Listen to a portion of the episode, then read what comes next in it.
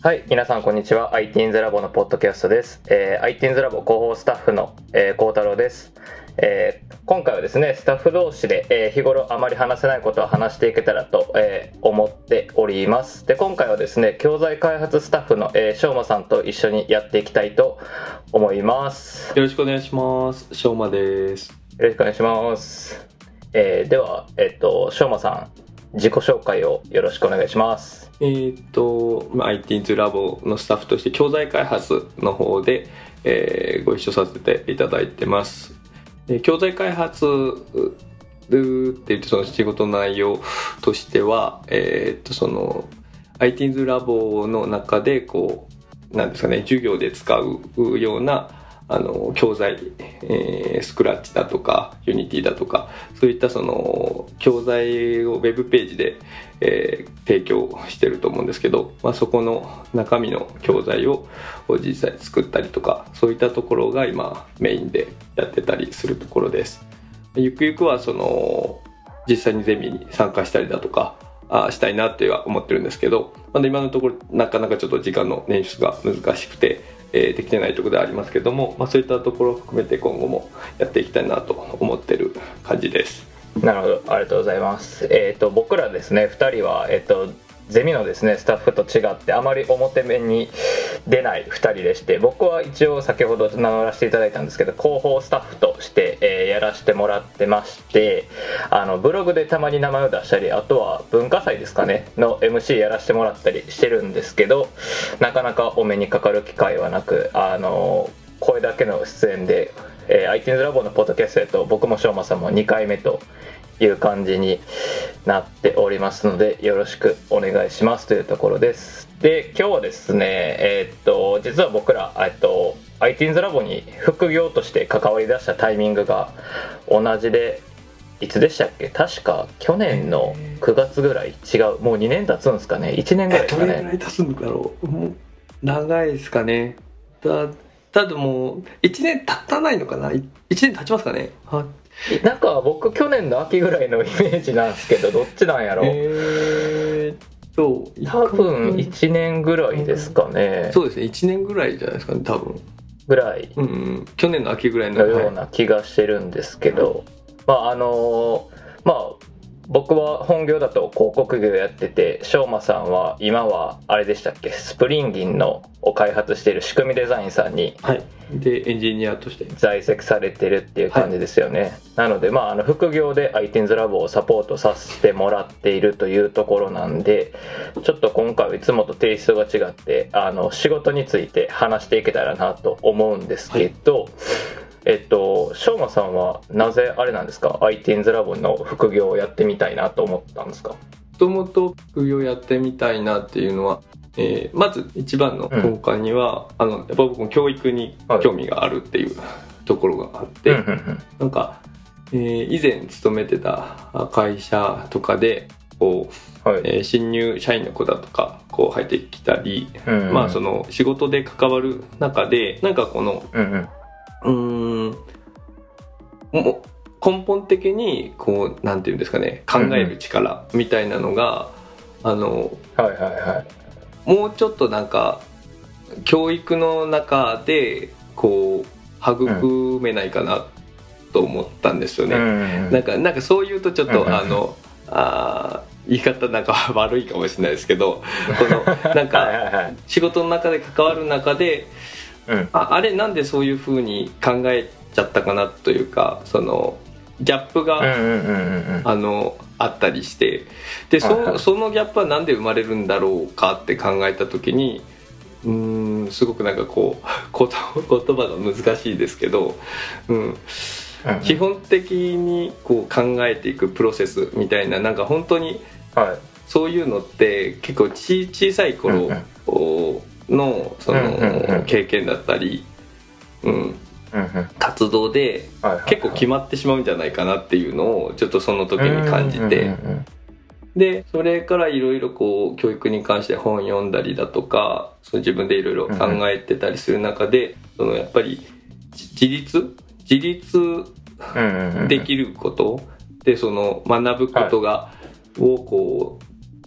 自立してこう楽しくやれるみたいなところがなんか結構全てなんじゃないかなっていう風な考えに行き着いて。えー、でそれでまあいろいろ個人的にもこうなんか教材みたいなのをあの試作とかしたりしてたんですけど、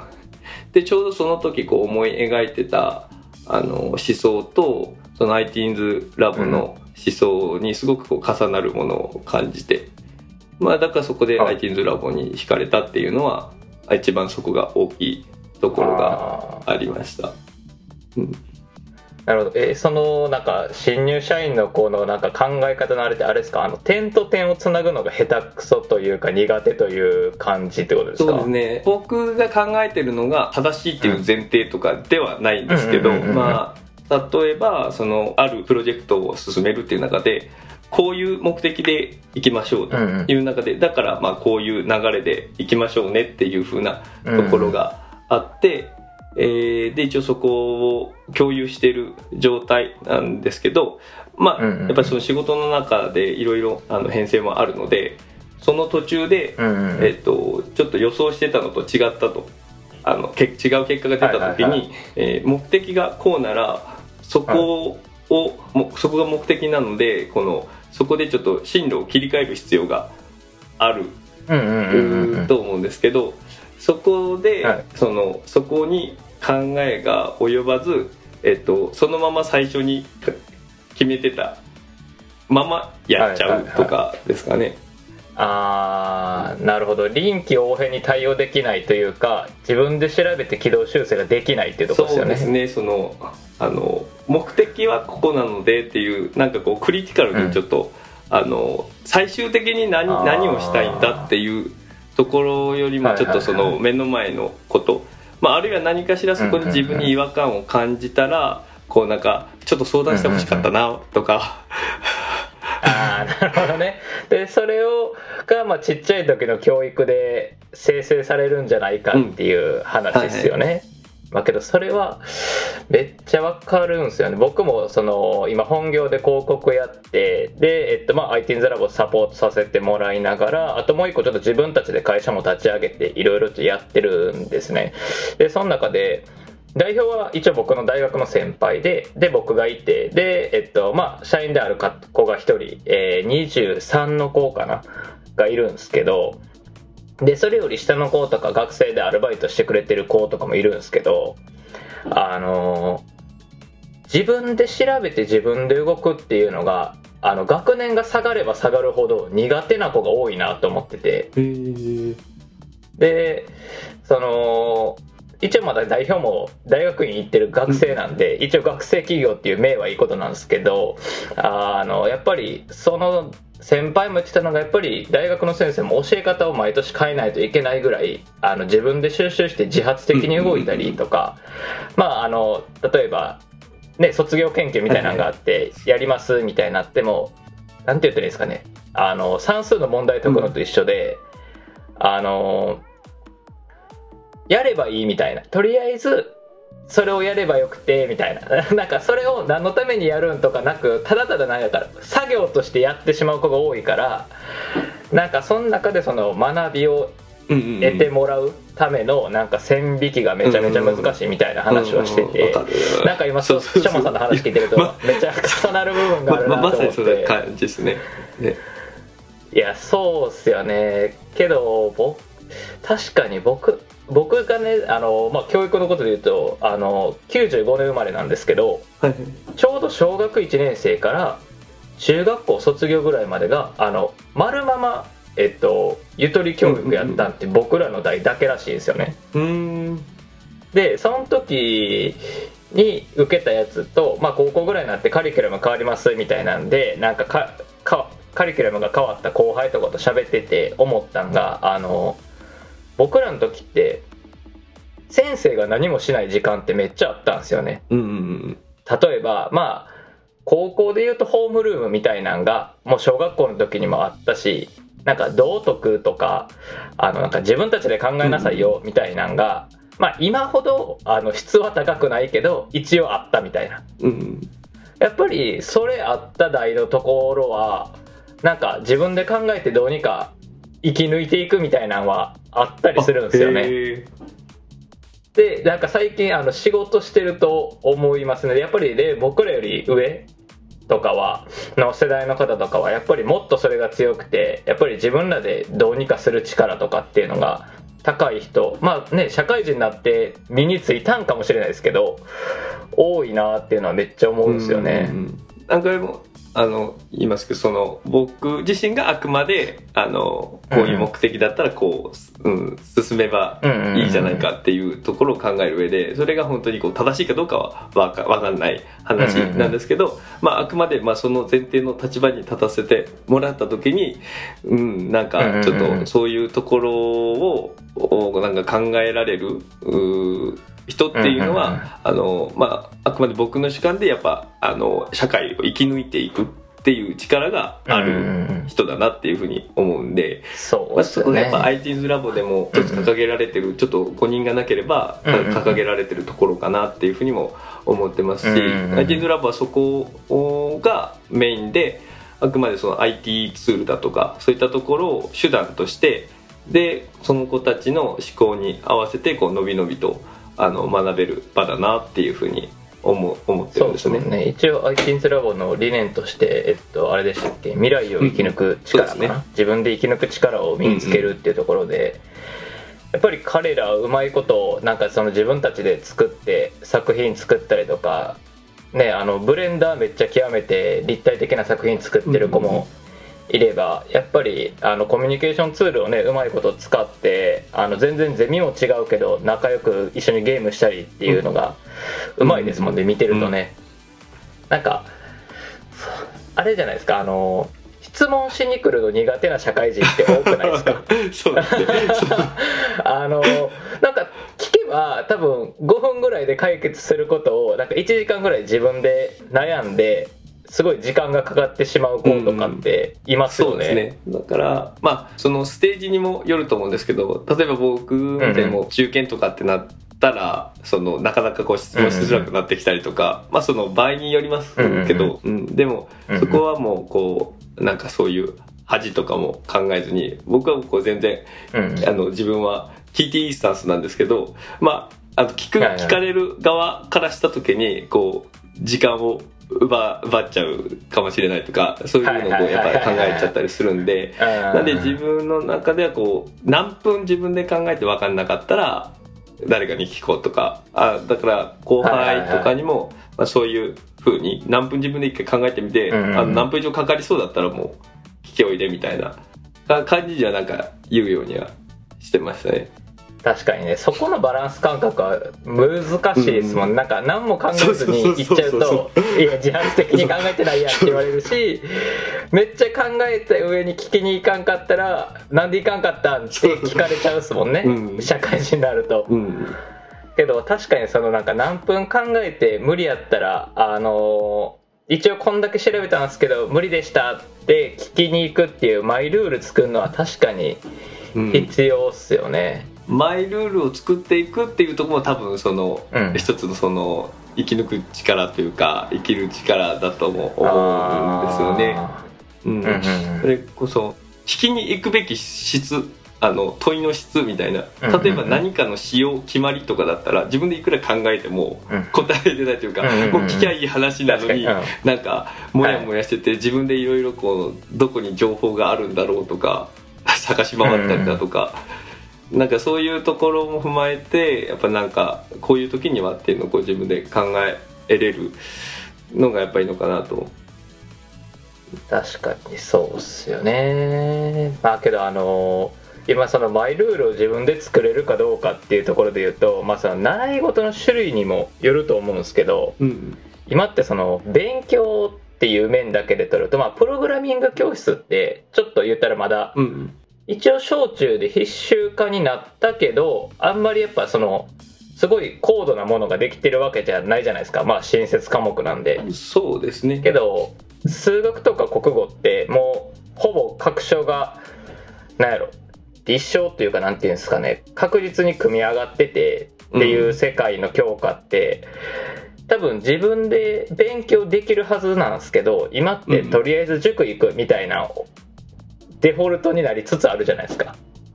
えー、とそのとりあえず塾行くっていうのはえっ、と全部例えば、まあ、5教はいはいはい科はいえっと国数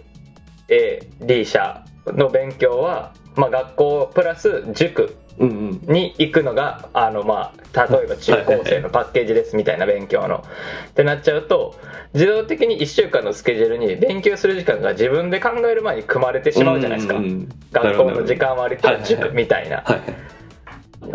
そうなるとなんかマイルールが作れないじゃないですか。何分やってうん。みたいな、まあ受験生になれば作れるんかもしれないですけど、最初からやっぱ塾に行っちゃうとそこを自分でスケジューリングしたりとか、うん。なんか自分の調子見ながら調整するっていうのが身につきにくくなるんかなと思うんですよね。そうですね。確かに。なんかあーあんまり全然面白いですね。その視点なかったな。うーん。僕があれなんですよ。塾行ったことなくて。あ僕もないですよっていうかまああんまりあの塾に合わなかった子なんですうんっていうかあの椅子に座って勉強するのが苦手やって。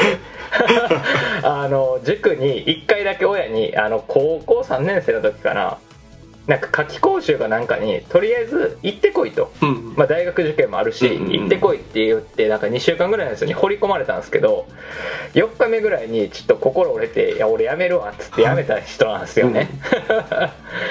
けどまあまあ結果その僕がその夏期講習だけ受けた塾におった同じ高校のやつよりかはいいところに行けたんですけど、うんうん。なんかそこ行った時に思ったんがあのほんまに座ってプリント来たのを解くだけがなんか正解の空間やって、うんうんうんなんかその自分でじゃあ例えば30分国語やって10分休憩してじゃあ30分数学やってみたいなのはもう全くその同級生らにはなくて、うんとりあえずや言われたから解くみたいな、うんうんがあった時にあなんか自分でやる方が自分に合ったことできるからいいなって思ってたっていうのは今思うと思いますよね。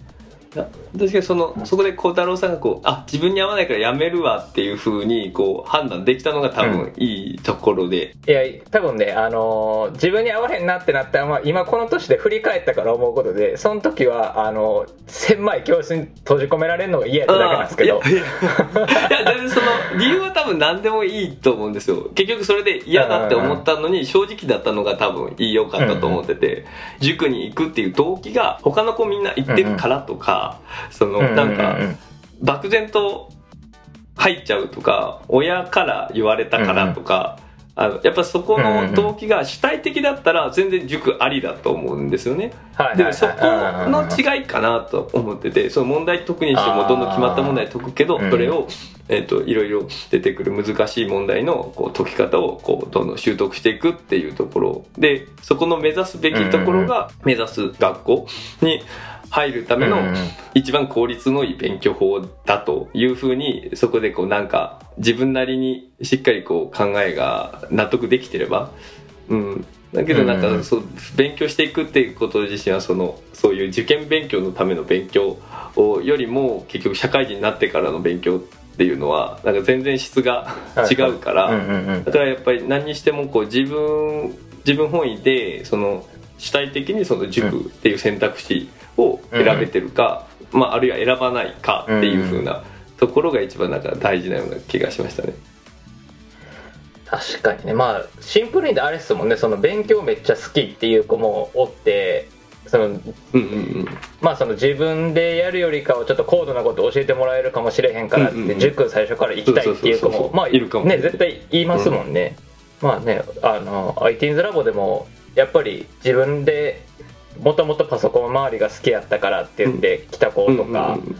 もねいますし入ってからどんどんハマって自分で絶対 IT's ラボでは使わないソフト使ってゲーム制作してる子とかもいるんで、まあ、結局どこまであれですよね、まあ、最初に戻りますけど、主体性発揮できるかっすよね、けどそれってあれじゃないですか。親も親のなんていうんですか教育に対する考え方みたいなのもありますよね。多分にあって、うん。僕が、えーその当時というかその教育に興味持ち出した時に、うんうん。自分で考えて思ったのがもうその家庭内での教育が、うん結構す全てなんじゃないかみたいに思って、そうなった時にこう、えっと子供たちの親御さんの意識っていうのが一番こうキーワードになるなと、でも結構そのおそこに意識が高い敏感な人たちは多分それこそ iTeens ラボとかをこう見つけて、自自ら見つけてくださると思うんですけど、なかなかはい。そこへの意識とか、まあ、いろんなあの状況環境とかで、うん、あの情報から遠かったりだとか、まあ、する方々もいらっしゃるんでそこにこうどうやってリーチというか情報を届けるか、うん。で結構壁が大きいなみたいな。そう本当に本当に届いた方が、より届いた方がいい子たちほど届きづらいみたいなとこはなんかすごく感じてたんですよね。僕もいその、はいはいはい。一時期そのあ教育でなんか事業を立ち上げれたらなっていうのを思いながらいろいろ動いてたんですけど、うん、なかなかこう、うんうん。えっ、と前の職しながらその自分でなんか、えー立ち上げていくっていうこうビジョンが、まあ、そういう障壁とかも感じながら、うんうんうん。なかなかできなかったんでで、まあ、それをこうなんか体現できてるじゃないかなって iTunes ラボは思ってるんですけど、え今そのしょうまさんが働いてるスプリンギンあの仕組みデザインのさんは